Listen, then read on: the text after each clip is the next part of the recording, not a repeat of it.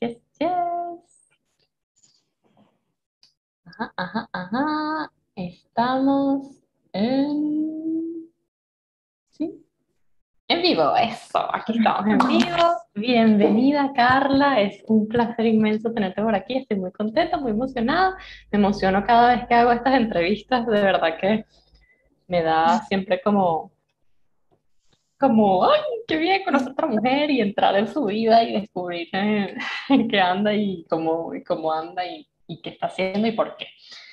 Eh, bienvenida Carla, para las personas que nos están escuchando hoy por primera vez, pues contarles un poquito que Mujeres que Inspiran es un podcast dedicado a hacerle entrevistas o conversas con mujeres increíbles que están haciendo cosas interesantes, que están aportando valor al mundo, que han enfrentado o enfrentan situaciones como todo, circunstancias, retos, lo que sea, pero que han sabido hacer de esas circunstancias espacios de crecimiento y de apoyo para otras personas.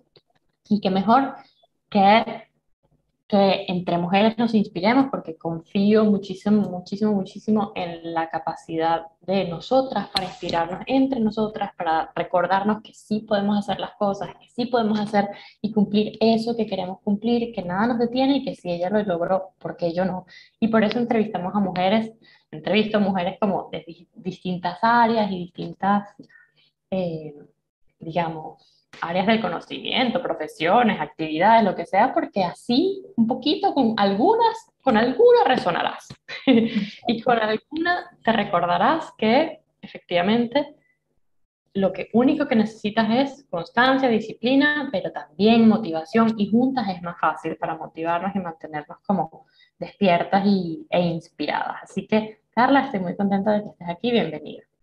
Ay, gracias. Para mí es un honor de verdad, porque yo te sigo desde la primera publicación y, y resueno mucho con esta idea de mujeres que inspiran, porque sobre todo a quienes hemos decidido por voluntad propia emprender un, un camino, digamos, no solas, pero sí desligadas un poco de eh, los vínculos, no sé, eh, regulares, ¿no? De trabajar en una empresa, trabajar en una compañía, trabajar en sociedad, cuando uno decide como, bueno, esta es mi marca y esto es lo que yo quiero y voy para allá, llega, va a llegar, no te digo una vez, un montón de veces que estás como, ay, ¿ahora qué hago? No sé qué hacer. Y ahí es donde están las mujeres que inspiran. A mí me ha funcionado muchísimo escuchar este podcast, eh, pertenecer a comunidades de mujeres y eh, me vinculo mucho, ¿no? Con esas historias como cotidianas e íntimas de, siento que no lo voy a lograr, pero poco a poco y, viendo los ejemplos, sintiendo que realmente es absolutamente normal que, como dice Vic también, o sea, el camino no es una línea recta, el año no es una línea recta. Em, todas tenemos altibajos y sobre todo para los bajos es que estamos aquí, ¿no? Como para, buena amiga, tranquila que sí se va a poder. Así que bueno, gracias, gracias, gracias. Yo te contaba antes que estoy muy emocionada porque es la primera vez que estoy como del otro lado. Yo soy Géminis, muy Mercurio, así que me dio mucha risa. Hace unos años una amiga me dice, yo no sé si tú te has dado cuenta, pero tú te vinculas con la gente como entrevistándola. O sea, todo el tiempo estás preguntándole cosas y tal, hilando, y yo no me había dado cuenta. Y era como, es verdad. Entonces, cuando yo voy a entrevistar a alguien, para mí es como muy natural, pero sentarme del otro lado es como, bueno, a ver. La primera vez que te entrevistan y eres comunicadora social y es la primera vez que te entrevistan y es así como, bueno, qué honor ser yo la que te entreviste, qué bonito, vamos a ponerte en ese lugar incómodo de descubrimiento. bueno, para quienes no la conocen, Carla es venezolana, es de profesión comunicadora social y ejerció por muchos años en distintos periódicos y, digamos, espacios de comunicación, sobre todo digital, digamos, desde lo digital en, en Venezuela y también a nivel internacional. Tiene como una amplia carrera como, como comunicadora social, con también especializaciones en Argentina, de las que puede contarnos un poco más adelante.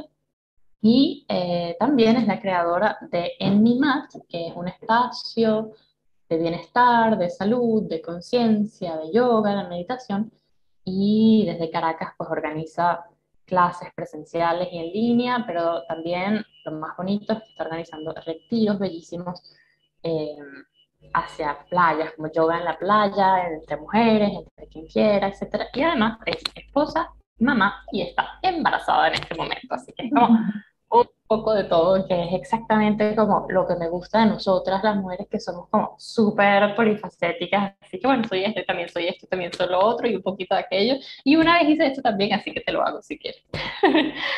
así que Carla me parece que fue el ejemplo perfecto. Yo quiero que nos cuentes un poquito de ti, Carla, quiero que nos cuentes un poquito de, de tu tránsito, ¿no? Como dónde naciste, dónde creciste y por qué, eh, por ejemplo, al salir del del bachillerato porque decidiste estudiar comunicación social. Un poquito quién era Carla y por qué tomó las decisiones que tomó, digamos, por lo menos a nivel de estudios y de profesión. Bueno, yo soy caraqueña, pero así mal. caraqueña de no puedo más de ser caraqueña. Amo esta ciudad. En, en, varias oportunidades, incluso mi compañero me planteó como, bueno, vamos a vivir al campo. Y yo, Mm, no lo sé. Esta ciudad tiene un ritmo realmente a, ratos vertiginoso, pero nací, crecí acá y me siento muy cómoda. Em, además soy de una zona popular, de los Jardines del Valle. Cuando era chama, mis papás me escribieron en colegios católicos em, y todos, todos subsidiados Asociación Venezolana de Escuelas Católicas, eh, un poco como buscando esa formación, ¿no? Esa formación de, bueno, no es una escuela pública, pero no es una escuela demasiado privada, así que no impagable, es como lo que podemos acceder. Y yo eso lo agradezco muchísimo porque, bueno, más allá de, qué sé yo, algunos, ahora como mamá lo veo, como algunas eh, posiciones eh, ideológicas, religiosas, mis papás hicieron lo que mejor pudieron, ¿no? Y me tomó años entender eso como es lo que puedo hacer en el momento que puedo hacer y es lo mejor, para mí y es lo mejor para lo que estoy haciendo. Yo estudié el bachillerato en un colegio que se llama Nuestra Señora de Guadalupe, que queda ahí en, me da risa siempre cuando está frente al centro comercial del recreo, hay un hotel muy famoso en Melilla, Caracas, donde se alojaron los Backstreet Boys, y era una locura, o sea, los Backstreet Boys un colegio de monjas, o sea, todas las adolescentes así entregadas a la euforia y la locura, y bueno, era más o menos mi, ambiente, ¿no? Rodeada de muchas chamas, pero siempre en un grupo que ahora lo veo como muy ingenuo, éramos todas muy pollitas así que, ay, bueno, sí, queremos salir bien en la escuela. y hice un grupo de amigas muy lindo, y todas muy sanas, la verdad. Yo escucho historias de mis amigas yo, no hice eso nunca. de, adolescente fui como muy pollita, de verdad. Luego em, hice un montón de pruebas internas en universidades, ya hacía como más pruebas vocacionales me indicaban que era un poco hacia la comunicación, las humanidades, o sea, sociología, psicología, pero humanidades de por sí. Y bueno, eh, me apunté a la escuela, a la Universidad Católica Andrés Bello, eh, quedé y me inicié allí también un programa como de becas. Un cambio súper radical porque en los colegios subsidiados hay como, bueno, diversos estratos sociales. La Universidad Católica Andrés Bello es de un alto estrato. Entonces para mí fue como, ¡pum! ¿Qué es esto? Y además comunicación social es una de las carreras con, primero, mayor demanda, segundo, por lo tanto, más costosas, y tercero, eh, muy, eh, como en el colegio, muy llena de chicas. O sea, la matrícula era 95% mujeres, de chicas, adolescentes, recién salidas del colegio. Eh, y muchas de esas chicas venían de colegios muy privados, muy costosos y con unos eh, patrones, digamos, muy, oh, no sé cómo decirlo, habían chicas que estaban, los primeros días de la clase, lo que te decían era, mira, yo quiero ser Miss, o yo quiero ser ancla de noticiero, lo tengo muy claro, y yo admiraba mucho eso como, wow, sabe lo que quiere, no como yo, pero también era, era muy shock, pues, o sea, ver chicas adolescentes que ya estaban eh, con cirugías estéticas, eh, o sea, como todo el canon estético, ya estaban preparadas para, no, mira, yo no sé, yo lo que voy a hacer es esto. Y yo estaba como, ay, yo lo que quería hacer era como cine o algo así, no estaba muy clara. Entonces, esos primeros años fueron, fue una adaptación importante, ¿no? Luego empecé a trabajar desde muy joven, también a los 17. Empecé a trabajar en el Teresa Carreño, en el Teatro Teresa Carreño como guía de, sala. Y para mí eso fue como, aquí me desarrollé. O sea, esto es la adolescencia. Esto es la vida. Empecé a conocer un montón de gente de muchas universidades y de muchas carreras distintas y hicimos un grupo increíble. Primero, como muy rodeado, por supuesto, de todo el ambiente de eh, música, teatro, cultura, arte, porque eso es lo que físicamente marca el Teresa Carreño. Y o sea, mucha diversidad eh, de género, de realmente aprendió a bailar salsa, o sea, maravilloso. Fue realmente una escuela. Y pasé mucho tiempo, pasaba, o sea, iba a la universidad, a la universidad, al trabajo, al trabajo a la universidad, pero pasaba, me encantaba estar en ese espacio. Y bueno, eso me abrió un poco también el camino hacia mm, la Escuela de Letras de la UCB, que es donde se egresó mi compañero, y de eso la mayoría de mis, de mis, de mis amigas, de mis amigos de, de toda la vida, ¿no? Pues tuve como, nunca empecé a estudiar carrera, o sea, nunca estuve inscrita como tal, pero sí tenía mucho vínculo y afinidad con lo que ocurría ahí. Entonces, ya hacia el final de mi carrera, terminar de cursar, yo estaba como, bueno, a ver, letras, eh, humanidades definitivamente, o sea, no quiero eh, el cine, digamos que no lo quiero, pero sí lo tenía como, bueno, la producción audiovisual es, para mí es como muy estresante, se me desborda mucho y ya había empezado incluso a trabajar en, en medios digitales, como, bueno, empecé como pasante, luego como redactora, tendría, no sé, 24 años más o menos. Ya había trabajado en periódicos, bueno, eh, el Nacional, periódicos muy grandes, ¿no? eh, en Globovisión, que también es un medio bastante importante, como redactora web. En esa época, la página web de, de estos medios era como, ay, bueno, la página. Ajá, no hay que tener una página, entonces pongan la página. Y yo estaba como, no, pero Twitter, ¿no? Que, que nosotros abrimos el Twitter, o sea, era como, mira, jefe, lo que pasa es que hay una cosa que se llama eh, Twitter, ¿no? Y es importante. y era como una asesoría, claro, éramos todos muy jóvenes los que estábamos en los grupos, en los equipos de redacción, y para, las, para los eh, periodistas como más corrido eran como, no, esas son cosas de niños, o sea, yo no tengo chance para esto. Y nosotros, no, no, lo que pasa es que se actualiza minutos, es importante.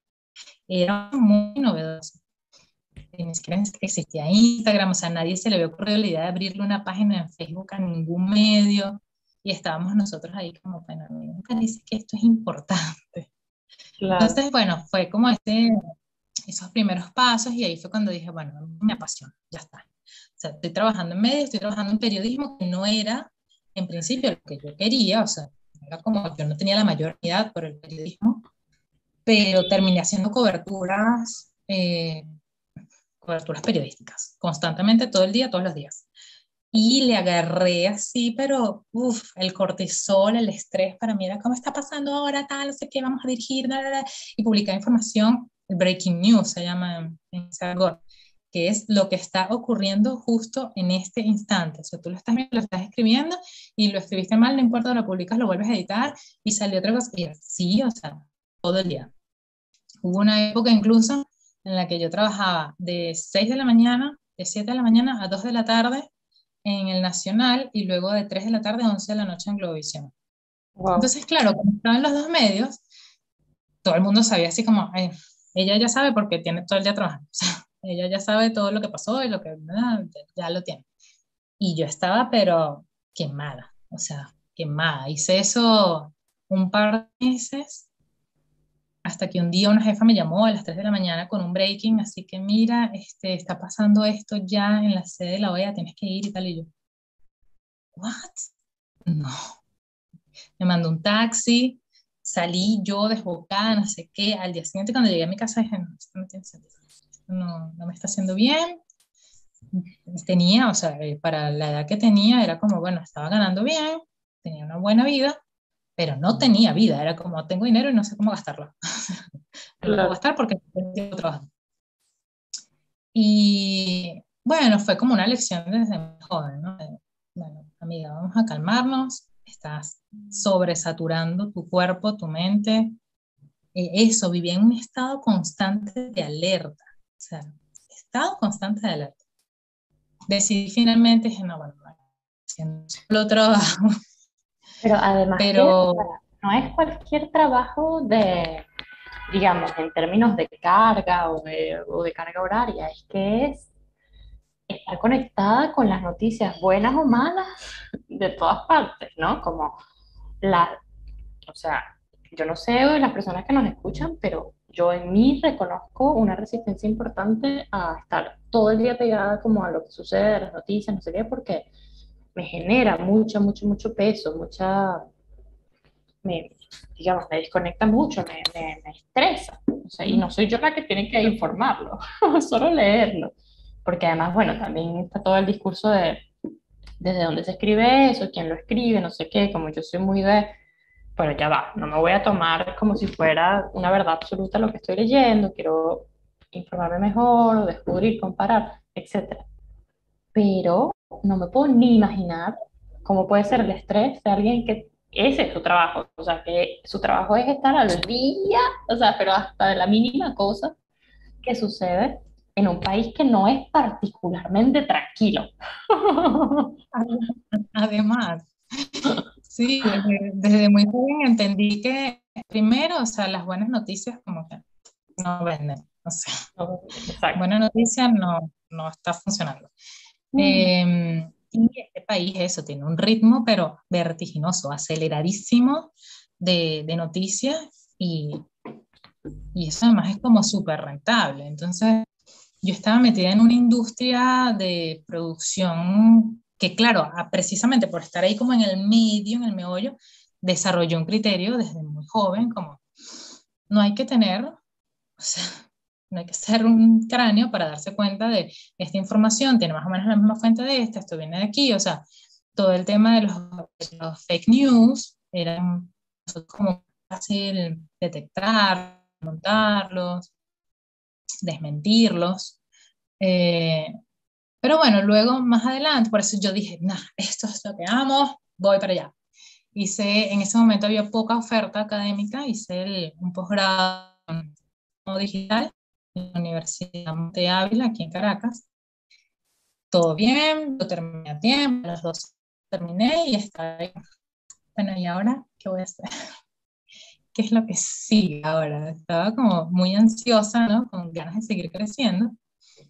Y por eso allí es donde me voy a hacer la maestría en comunicación digital interactiva en la Universidad Nacional de Rosario, en Argentina.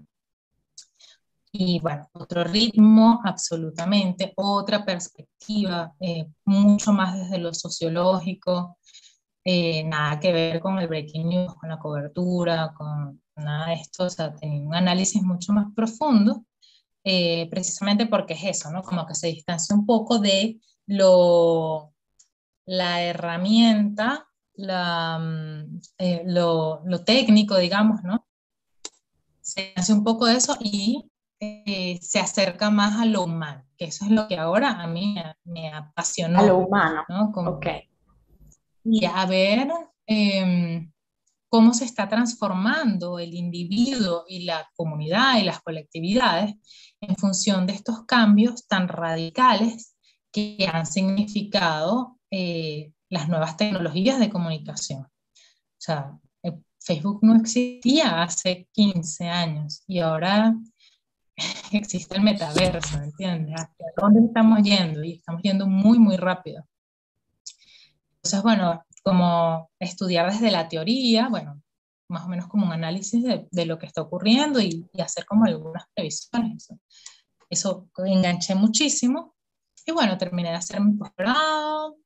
Eh, tuve una oferta importante para volver a, a, Caracas. Y bueno, la tomé, me vine a hacerlo ya como en otro nivel, ¿no? Ya no era redactora, productora vertiginosa y lo loco, sino como una posición estratégica en Últimas Noticias, que era el periódico, no sé si todavía lo es, de mayor circulación en el país. ¿Cuál? Entonces, te corta un poquito la. Ah, Últimas Noticias, ok. Un periódico importante en Venezuela, sí. Y bueno, ahí empezó como otra etapa, ¿no? Otra temporada de, ah, esto no es tan bonito como yo me lo imaginaba. Se llama de la industria editorial a mí me resultó un poco decepcionante, ¿no? Eh, darse cuenta de hay un montón de información que por X razón no se va a publicar y otro tipo de información que es la que sí vamos a publicar. Y no es porque este sea este periódico, sino porque todos los medios de comunicación del mundo tienen algo que se llama línea editorial y tienen unos dueños y tienen unos intereses y responden a eso. Si tú comulgas con eso, perfecto.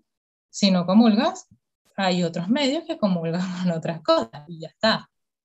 Eh, entonces, bueno, ahí empezó como, pero esto no es lo que yo pensaba que El debate empezar, ¿no? El, sí, el daño además que genera eso que tú dices, ¿no? No solo que me generaba a mí estar todo el día conectada con una realidad eh, muy, muy adversa, sino que mi labor realmente era que los demás se conectaran con eso, ¿no? Entonces, un día me paré y me pregunté como, ¿qué, ¿qué beneficio estoy trayendo yo a cualquiera de estas personas? Y la respuesta fue, ninguno. o sea, los estás asustando, los estás estresando, los estás informando, sí, eso es muy, muy importante, pero a pues a costa de qué, ¿no? ¿A, qué costo? Y ahí, bueno, dije, esto no, creo que no, no va por aquí. Además, esos fueron unos años, 2017 puede ser, cuando quedé embarazada, fue unos años en Venezuela, nosotros decimos que 2017 fue el peor año en la historia de este país. Y yo estaba embarazada en 2017. Entonces, bueno, todo muy caótico, eh, la crisis económica sigue en su cúspide y yo en esta crisis también personal de, ajá, y ahora voy a ser mamá. Cuéntame, ¿de qué va esto? Con unas expectativas, ¿no? Y una, una ilusión o una idea de la maternidad que después me chocó en la cara como, nada que ver. O sea, la maternidad no es el comercial de Pamper. O sea, no. Eh, y bueno, allí particularmente, eh, ya yo venía, por supuesto, desde hace muchísimo tiempo, involucrada con las prácticas de yoga y de meditación.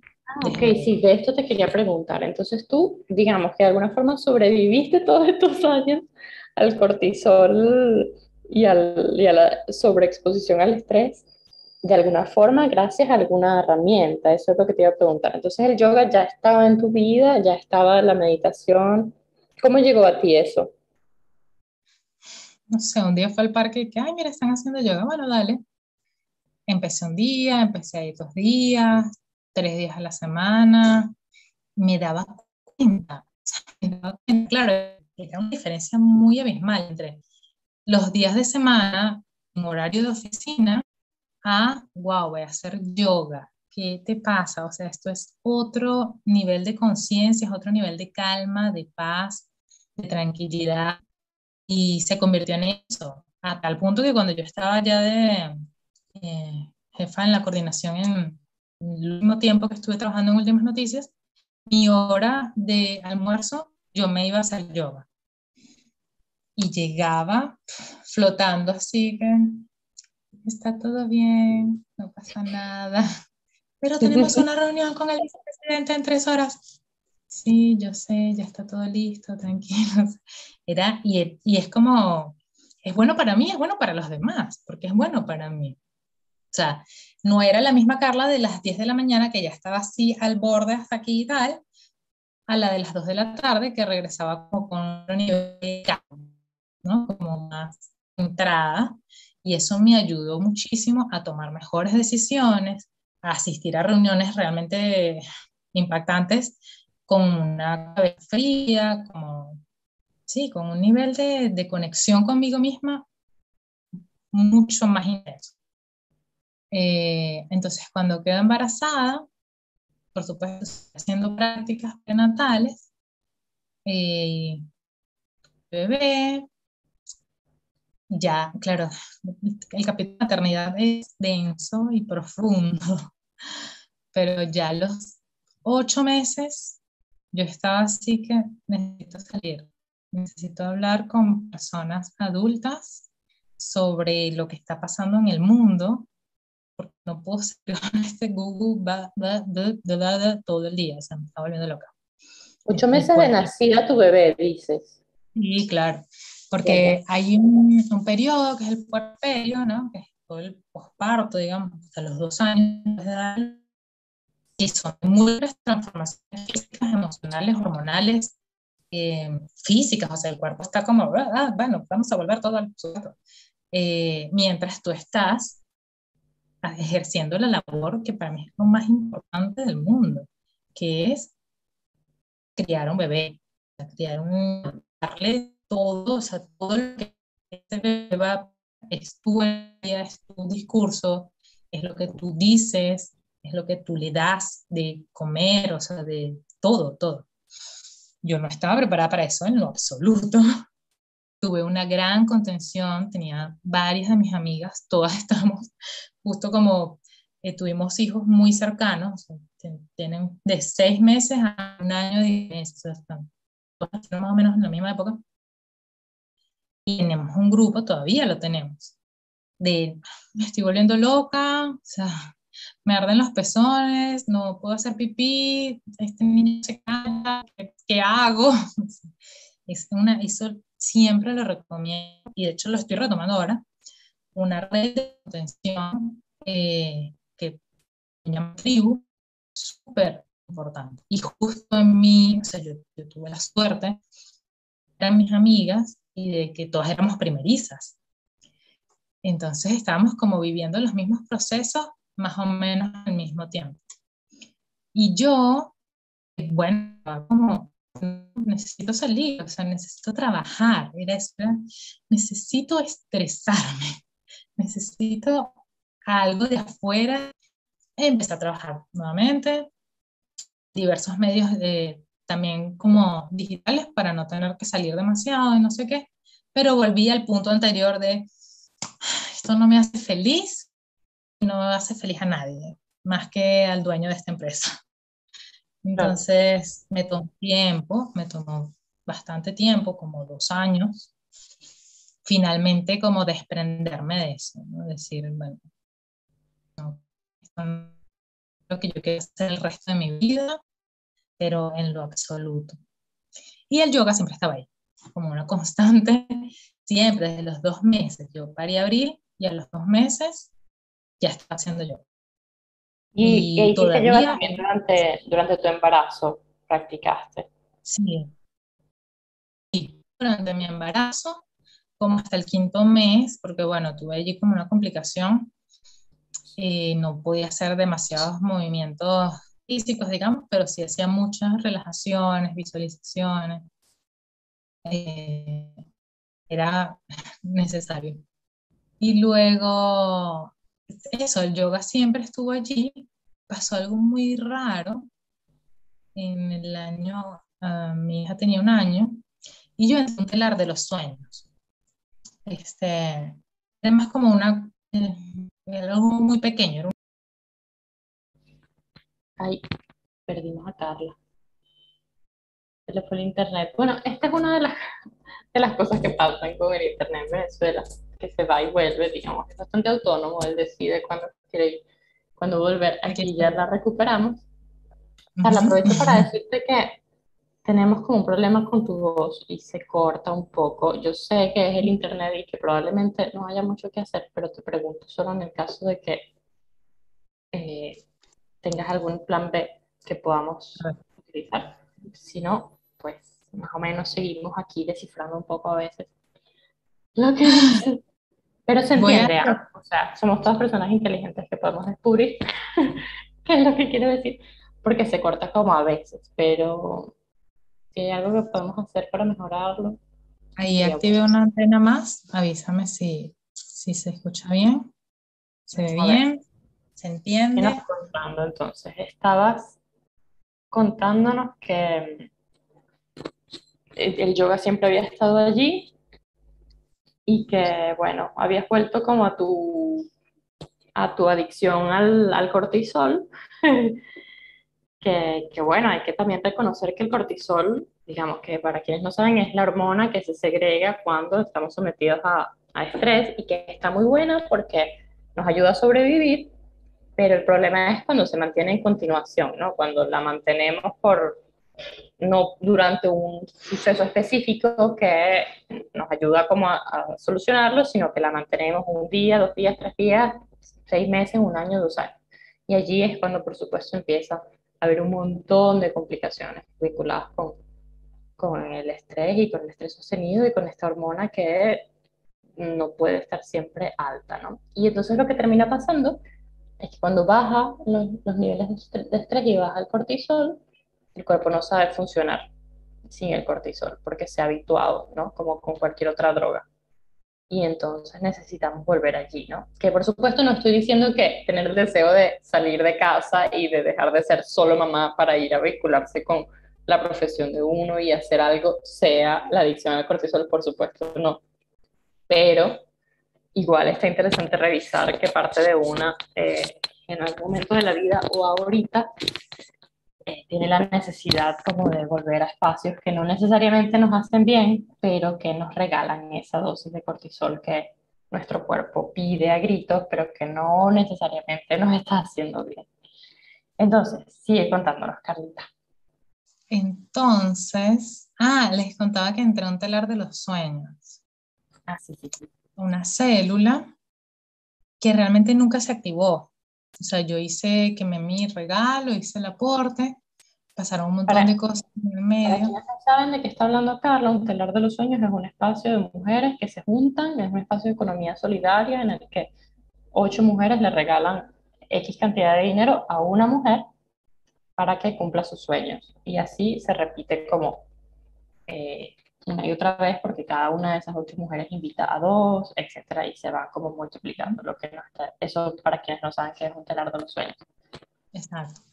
Bueno, y realmente eso no, no, no prosperó.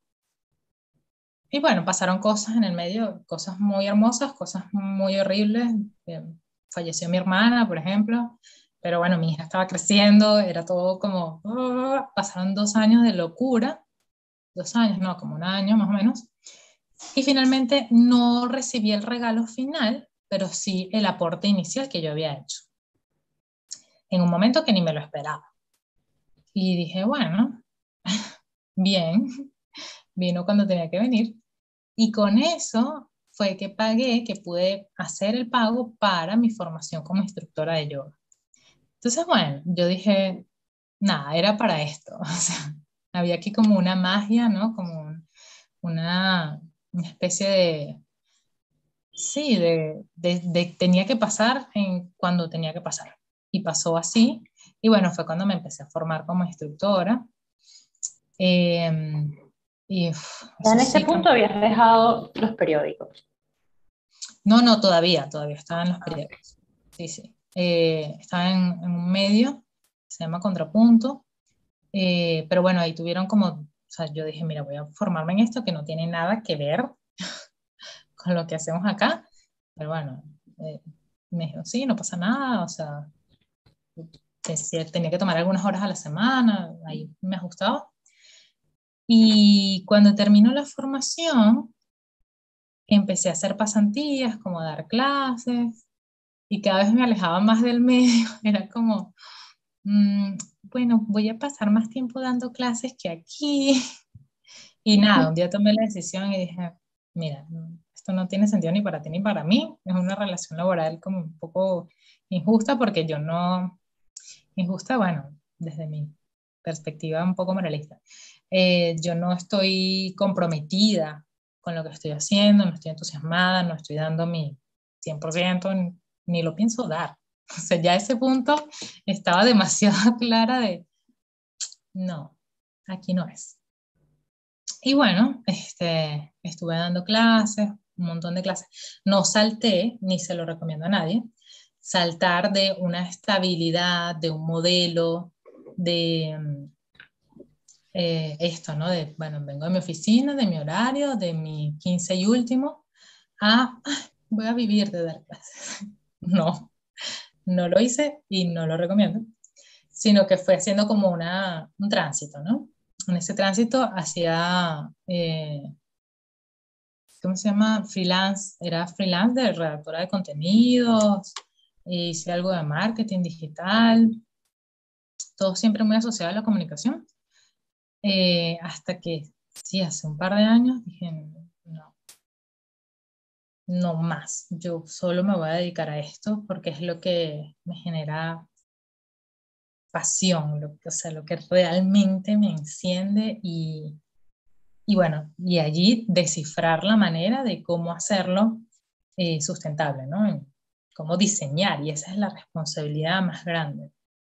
Diseñar eh, tu propio estilo de vida, o sea, tu propio ritmo, tus propios horarios, eh, ingresos, o es un trabajón para el que tampoco estaba preparada, porque estamos preparadas para conseguir un trabajo de oficina, en horario de oficina y tener un ingreso promedio a tanto tiempo. Y el tema de emprender es cómo tener un hijo. o sea, es gestarlo, planificarlo, eh, si no planificaste el hijo, planificar el parto como mucho de esto, ¿no? De planificación y de intención. Y lo mismo, un camino de idas y vueltas, altibajos, días felices y hermosos y días de no sé por qué estoy haciendo esto.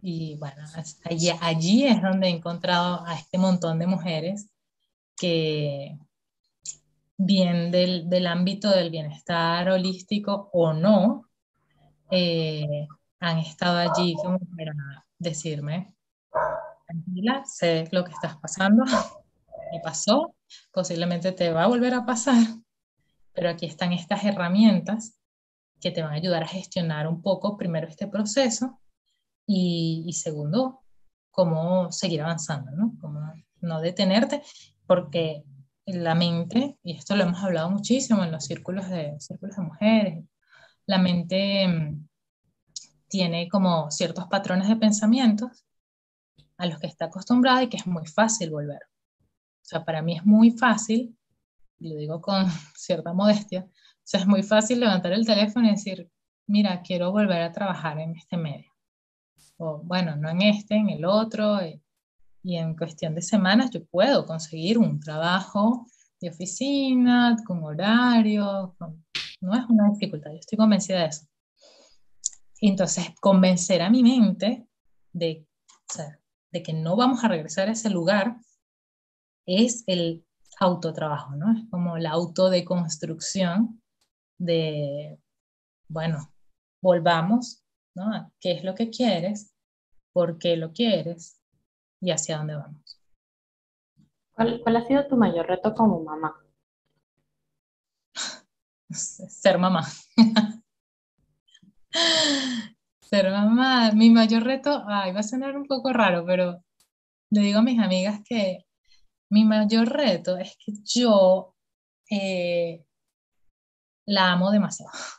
O sea, yo siento que soy como su fan, su devota. Es una cosa así como, ay, este ser humano es increíble, no puede ser. Entonces mi reto es tú no eres su fan, ni eres su amiga, ni eres su, no, o sea, tienes que ser su mamá. Entonces, darle como la guía y la ruta amorosamente, Pero, pero no, sobre todo la paciencia. Creo que el mayor reto, o sea, hay dos cosas que a mí me han costado mucho. Primero, la privación del sueño. Eh, mm. Eso nadie me lo dijo. Yo pasé, estaba embarazada, estuve mucho tiempo de reposo y pasé a dormir, no sé, 16 horas al día a dormir. o sea, dos horas te despiertas, dos horas te despiertas media hora.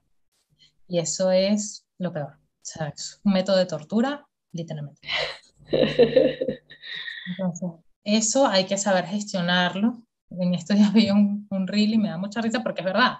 Todo el mundo te dice, duerme cuando el bebé duerme. Y tú estás manejando y que el bebé se duerme. Ok, ¿qué voy a hacer? Duerme cuando el bebé se duerme. Duerme cuando el bebé duerme. Estás en la calle, así que, okay, no. no, siempre funciona. Además que una cosa es un bebé y otra cosa son dos hijos, ¿no? Como, bueno, no necesariamente puedes dormir si tienes a otra hija por ahí dando vueltas ahora que, que van a ser esta, esta criatura, ¿no?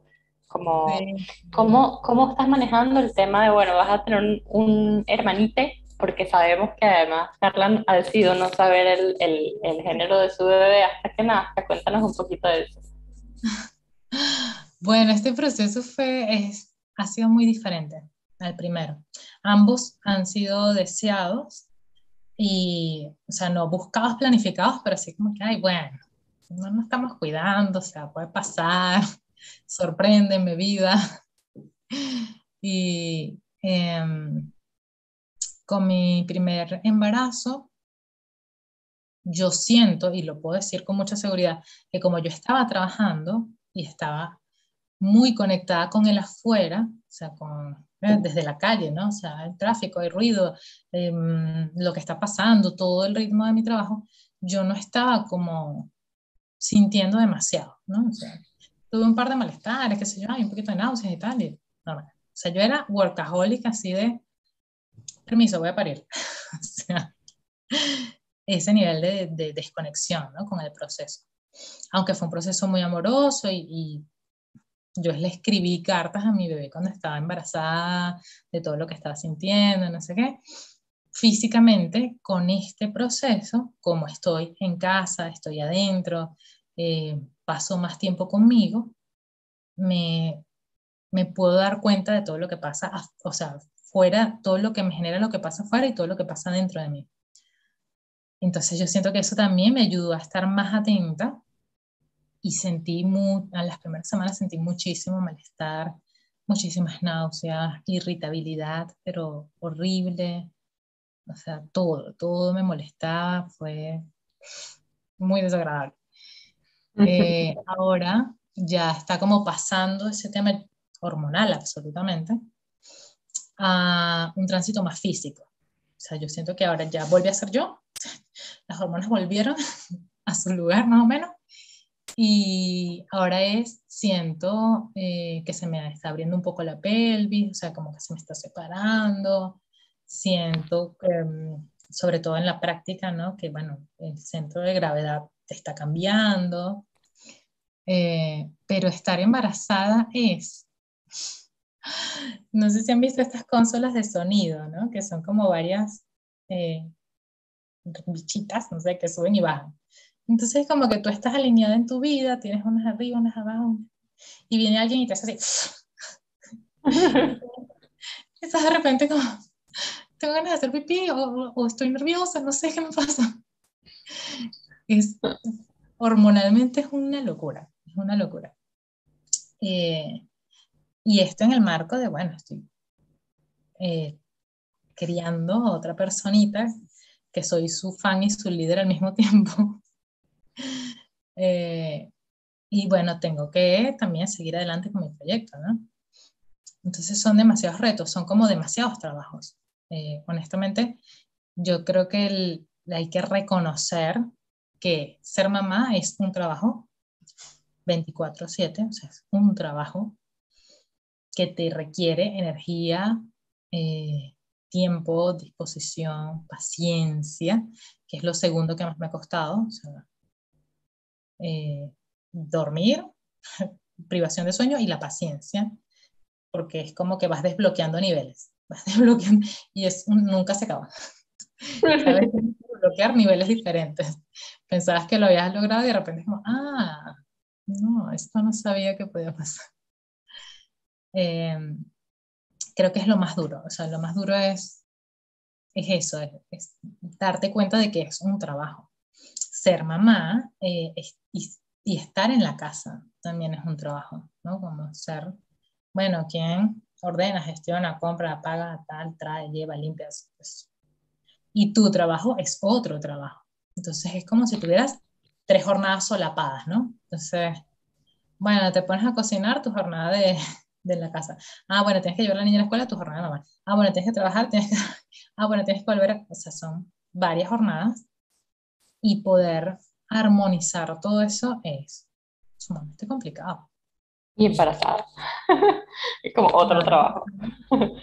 Crear otra vida, otro trabajo. Exacto.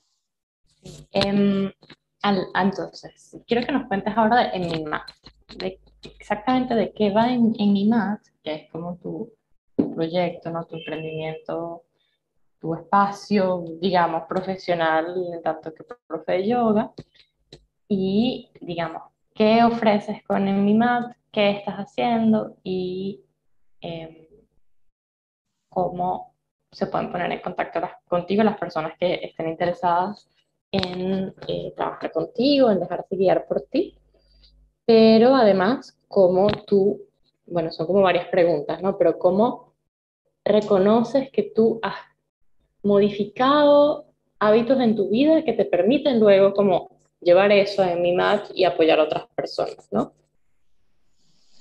Sí, bueno, eh, mi mat surge como eh, casi que un diario de cuando yo estaba ya terminando la formación, empezando a dar clases. Surge como eso, como para mí era una experiencia. Bueno, les decía al principio que soy Géminis muy mercuriana. Yo me amo la comunicación. Se necesitaba comunicar lo que me estaba pasando. Era como, no sabes lo que me pasó hoy. Y empecé como a relatar, ¿no? O sea, algo muy, muy pequeño, contar lo que yo estaba sintiendo en el proceso. Eh, y luego cuando empiezo a, dar clases como de manera más constante y regular, eh, me doy cuenta de que estoy construyendo una marca personal. Y bueno, ya yo venía con ciertos conocimientos de marketing, eh, de mucha experiencia en comunicación digital. Entonces, en mi Mac fue como eso, ¿no? Que unió mi pasión por la comunicación y las herramientas digitales con esto que me da paz y que yo siento que me hace bien tanto que necesito decirle a los demás lo, lo maravilloso que es y si sé esto, necesito que sepan ustedes también cómo hacerlo porque, porque para mí está funcionando. Em, surge como eso, como una cuenta de Instagram, de, bueno, relatando. Además, yo eh, empecé como a diseñar mis posts, o sea, me, me, gustaba mucho lo que hacía, desde escribirlo, diseñarlo, comunicarlo, vivirlo. Eh, bueno, y poco a poco eh, empecé, cayó la pandemia, empecé a dar clases online, a convocar a mis practicantes, y bueno, se fue armando como una comunidad y tuve mucho apoyo de mis amigas, por supuesto, eh, que, que, tienen más conocimiento en herramientas de comunicación digital y marketing y, eh, bueno, todo este proceso como más técnico de embudos y tal. Y también, por supuesto, de la comunidad de disruptivas, donde todas estamos como transitando este paso de cómo gestionar lo que amo para convertirlo en algo que no sea que lo haga por amor, sino puedo efectivamente vivir bien de esto. Quienes no saben qué es la comunidad de disruptivas, les recomiendo que vayan ya a la segunda entrevista de, esta, de este podcast, que es con Big Shops eh, de Disruptivas Comunidad, para que se enteren de qué va esa super mega comunidad, si no saben todavía que también las encuentran por Instagram y pueden curiosear.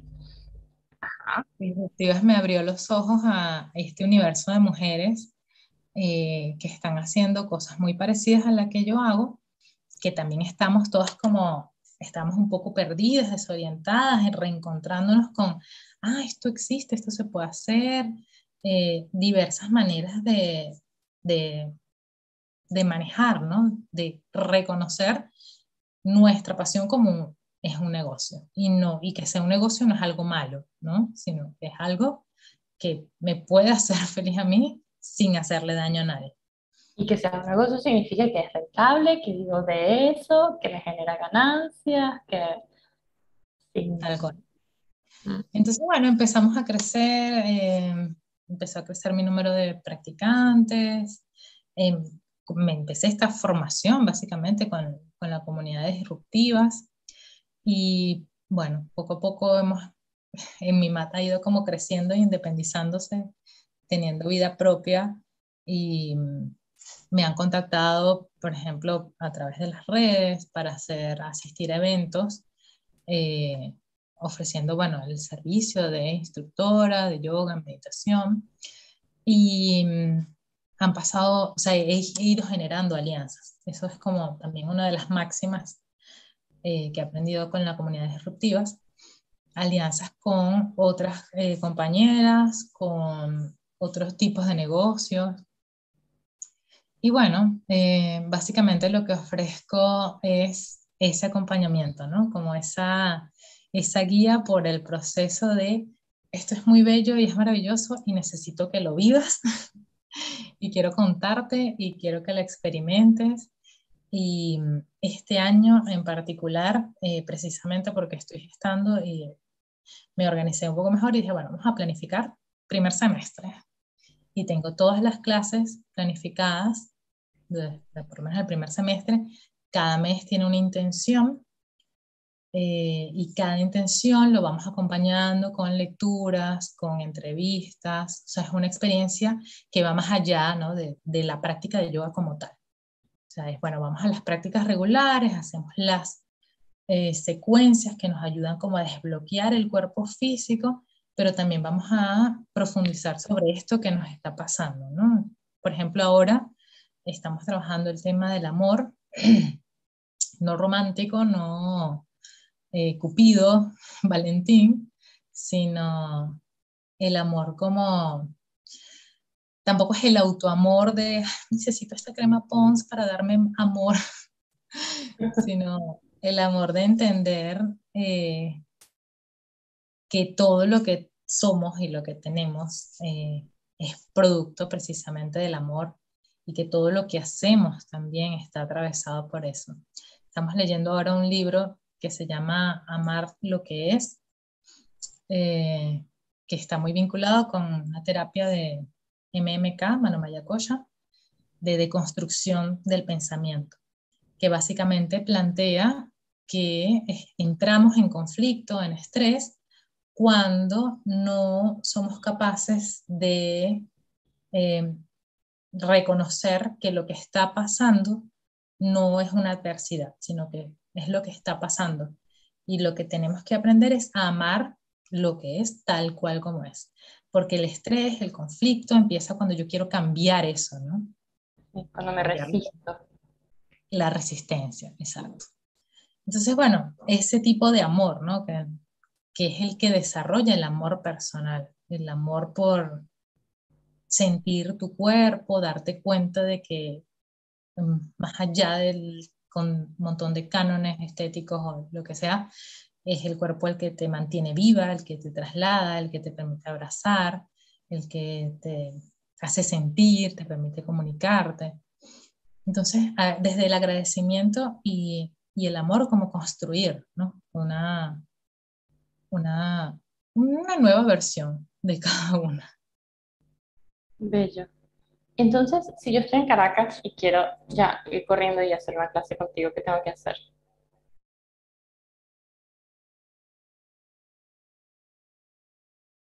Ah, te perdí, no.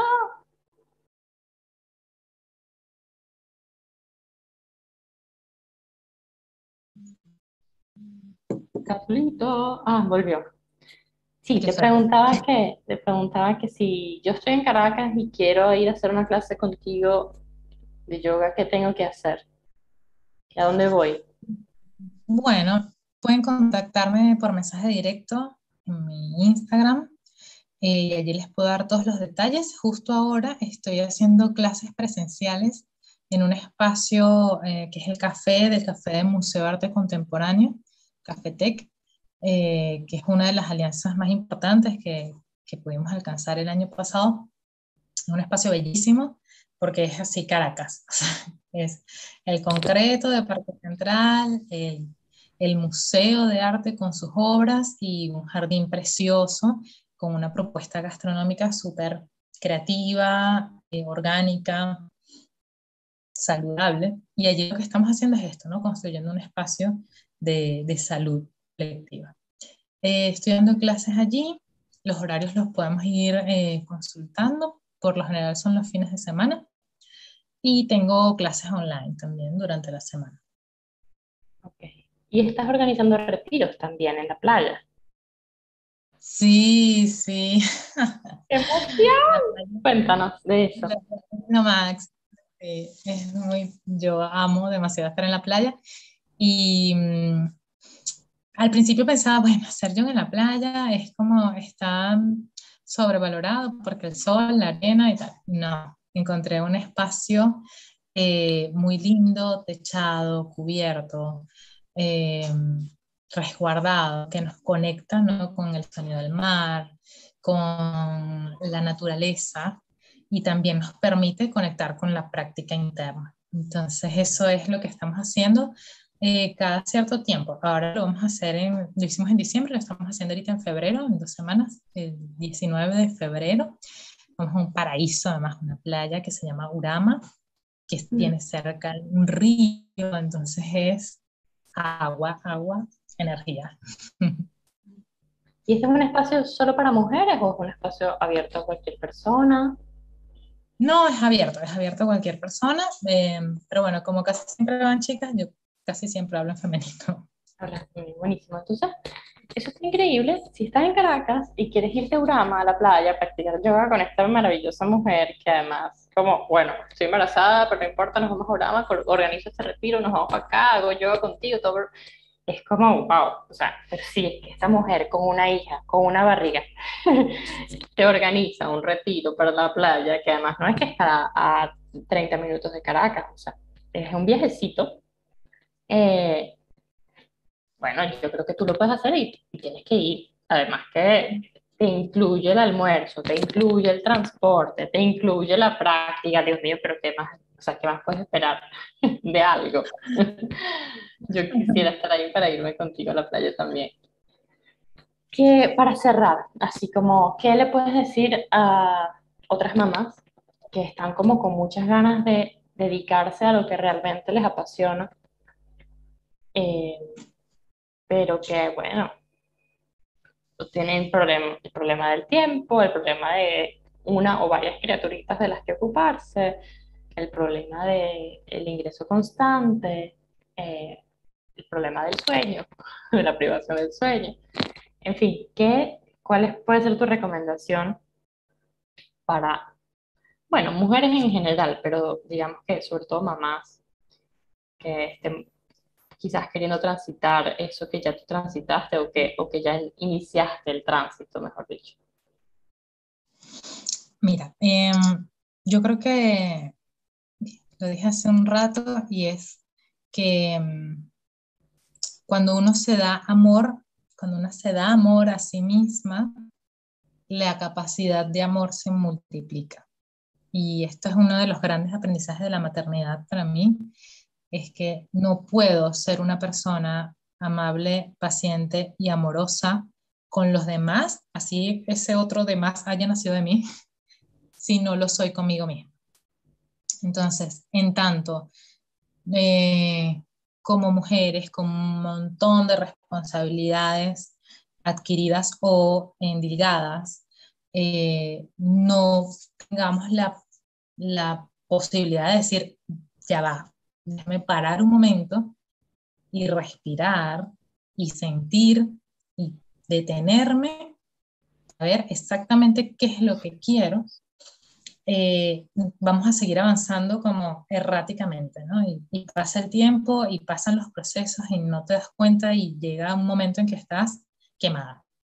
Y lo sé, lo estuve, he estado ahí, eh, pero siento que el mejor antídoto es eso, ¿no? Es detenerse un instante, darte un tiempo para ti, para tu práctica, para tus cinco minutos de tomar agua tibia, de pararte frente a una ventana sin el teléfono, sin el televisor, sin los niños.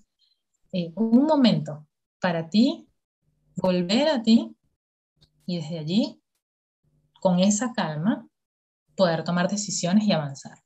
Porque es, es como es adentro, es afuera. O sea, el amor que nos demos, el cuidado, el cariño, la paciencia que nos tengamos, es lo que se va a multiplicar a nuestro alrededor. Qué bello. Además que me gusta porque aplica para todo el mundo. Como que, bueno, no soy mamá, pero eso me gusta, me lo aplico, me lo llevo. Entonces, gracias Carla. Yo creo que como de, de, tu, de tu experiencia, de todo lo que nos has contado, lo que yo me quiero llevar, lo que me llevo más así como presente, es tu capacidad para estar escuchándote, ¿no? Porque yo creo que no es, eh, no es tan común y no es tan, no se nos enseña tampoco como a cuestionar lo que hacemos, ¿no? Bueno, sí, tengo ese trabajo, me formé en esto, hice posgrado en esto, hice otro posgrado en esto, estoy como metida en el lugar en el que yo misma me bregué estar, pero me lo cuestiono igual. Y yo creo que eso está muy interesante, no porque tenemos que dejar nuestros trabajos en lo absoluto, sino porque tenemos que estar seguras de que eh, no nos estamos haciendo daño primero, así como gigante, en el lugar en el que estamos, y segundo, porque tiene que generarnos pasión, placer, agrado, satisfacción hacer lo que hacemos, ¿no? Eh, y yo creo que es de valientes reconocer mira, esto no me genera satisfacción, pero igual voy a ir a hacer el posgrado para, para estar segura. y me gusta esto, pero en la práctica, y voy y lo intento de nuevo y sigo aquí y no estoy convencida y voy como combinando con otras cosas porque tampoco es que lo quiero dejar, porque bueno, fue lo que estudié, en fin. Pero me lo estoy cuestionando. Tú lo que has hecho, lo que hiciste todo el tiempo fue cuestionarte para, y poniéndote a ti misma tu bienestar, tu salud, tu satisfacción, tu seguridad de primero. Y yo creo que eso es de valiente. Y creo que hay que mirar la experiencia de Carla para decir, para mirarse una misma también en todo lo que haga. Como bien dijo ella, no, no significa que hoy ya salgo y, y dejo todo, para nada. Significa que hoy empiezo a observar mi vida, observar cómo me siento con mi vida, observar lo que me genera y abrir posibilidades, ¿no? Porque la mente, si tú la dejas sola, ella va a ir como muy lineal hacia donde le dijeron siempre que tenía que ir. Pero ¿qué pasa si yo abro un poquito la visión, ¿no? Y me pregunto, bueno, ¿pero qué otras alternativas tengo? Y por eso es que está interesante ver la experiencia de otras mujeres, porque la experiencia de otras mujeres te abre posibilidades y alternativas y, y consideraciones que quizás no habías tomado en cuenta y que quizás nunca se te hubieran ocurrido. Entonces, escuchemos la vida de otras mujeres y de otras personas en general. Solo que, bueno, siendo mujeres conectamos, ¿no? Sobre todo entre mamás.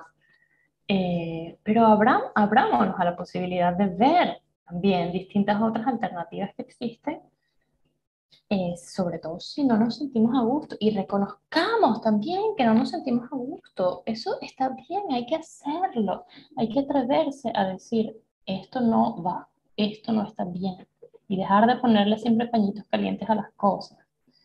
Creo que, que si, si creamos desde este lugar, desde respetarnos, desde apoyar a los demás, porque como bien tú decías, ¿qué estoy apoyando yo aquí? ¿Qué, qué estoy generando? ¿Qué, qué, qué cosa positiva? ¿Qué beneficio estoy dando? Mm, me lo cuestiono, me pregunto, ¿tengo algo que apoyar? ¿Tengo algo que pueda apoyar a otras personas? O al menos que no les haga daño. O al menos que me apoye a mí, que no me dañe, que no me estrese, que no me enferme.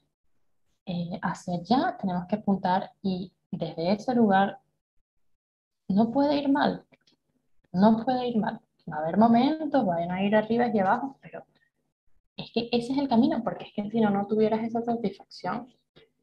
Y creo que ha sido muy inspirador escucharte porque da como, wow, qué valiente ha sido esta mujer, además como tomar estas decisiones con una niña pequeña, con, y ahora con un embarazo, pero además no solamente estás más satisfecha tú, sino sin duda lo que te rodea también, tus hijos, tu pareja, tu entorno, y además estás apoyando a otras personas con su despertar y su, y su despertar de conciencia física, mental, espiritual. Así que está muy bello lo que estás haciendo. Vayan todos a ver lo que está haciendo Carla por Enimat. Y si están en Caracas, por favor, van a, vayan a hacer clases con ella los fines de semana en Cafetec. Y vayan a este retiro el 19 de febrero en Urama. Qué bella, Silvia. Muchas gracias. Muchas gracias. La verdad que sí, es un honor. Em, todas esas cosas lindas, todas esas flores. Pero tal cual, es es de valiente, em, pero hay que atreverse. Hay que atreverse porque, porque la satisfacción que genera no tiene precio, no tiene, o sea, no tiene costo, la paz. Ojo, es, da vértigo, ¿no? Da vértigo cuando uno dice, tengo que diseñar mi propia vida. Pero ¿para qué? Si ya yo esto estaba prediseñado, esto es una plantilla, yo estaba aquí bien. Tranquila. es eso, resulta del, cuestionarse un poco, bueno, qué tan tranquila y qué tan bien y qué tan cómoda estoy con esto. Y si te sientes incómoda, si te sientes estresada, molesta, si tu cuerpo te lo dice constantemente, un dolor, una molestia, em, abrir los ojos, abrir los ojos y poco a poco avanzar hacia eso que, que nos genera placer y pasión. Todavía no sabes qué es, pues comienza a buscar alternativas opciones, intenta por aquí, por allá, pregúntate qué es lo que siempre te ha gustado, qué es lo que te gustaba hacer de niña, qué es lo que te trae satisfacción y paz. Pueden ser pequeñas cosas, no tenemos que tomar estas decisiones en un día, de nuevo, son cosas progresivas que van viniendo, pero, pero como dice ella, como dice Carla, si sientes que hay algo que no está bien, es porque no está bien y hay algo que tiene que ser cambiado. Y para eso, como bien decía ella también, tenemos primero que aceptar y amar el presente para reconocer entonces desde allí cuáles son las decisiones que puedo tomar. En vez de resistirnos al presente, aceptarlo para, como objetivamente, poder tomar las decisiones adecuadas. Gracias, Carla, por estar aquí. Y gracias a ti, gracias, a, ti. todos ustedes por escucharnos. Si resonó con ustedes esta entrevista, eh, escríbanos, coméntenos, cuéntenos. Siempre para nosotros será un placer leerles. Y nos vemos dentro de 15 días con otra entrevista a otra mujer inspiradora. Muchas gracias, Silvia.